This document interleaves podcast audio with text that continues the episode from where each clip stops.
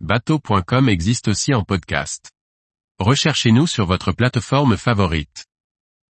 Projet Duracell, protéger la résine époxy des rayons UV. Par Briag Merlet. En travaillant en extérieur, les nouvelles pièces en composite réalisées par Matt sont exposées à la lumière naturelle, avec les problèmes induits. Il décide donc de finaliser les stratifications du cockpit pour les protéger des UV.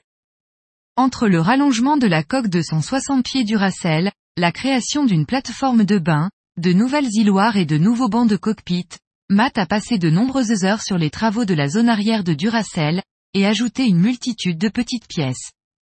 Pris par l'avancée des différents dossiers, il n'a pas toujours finalisé toutes les stratifications nécessaires à l'assemblage au bateau.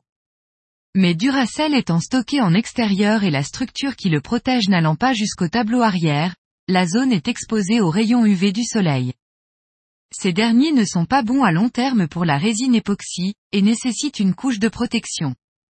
Matt se lance donc dans un travail de fourmi pour stratifier tous les angles et les pièces de mousse apparentes.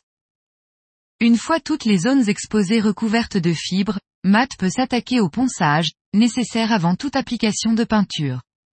Pour être sûr de ne pas attaquer les couches structurelles, Matt a ajouté à certains endroits de minces couches de fibres de verre. Enfin l'heure est à la peinture. Il applique pour cela deux types de primaires différents. Le premier, recouvrant les fonds de coffre, est un primaire spécifique pour les fonds de cale. En extérieur, il passe ensuite un primaire blanc sur l'ensemble des surfaces, dont l'intérêt est de rester ouvert, durant six mois. Matt a ainsi six mois pour passer, s'il le souhaite, une deuxième couche sans poncer au préalable. Monochrome, le cockpit de Duracell commence à dévoiler son vrai visage, et Matt et ses amis peuvent y déguster un repas.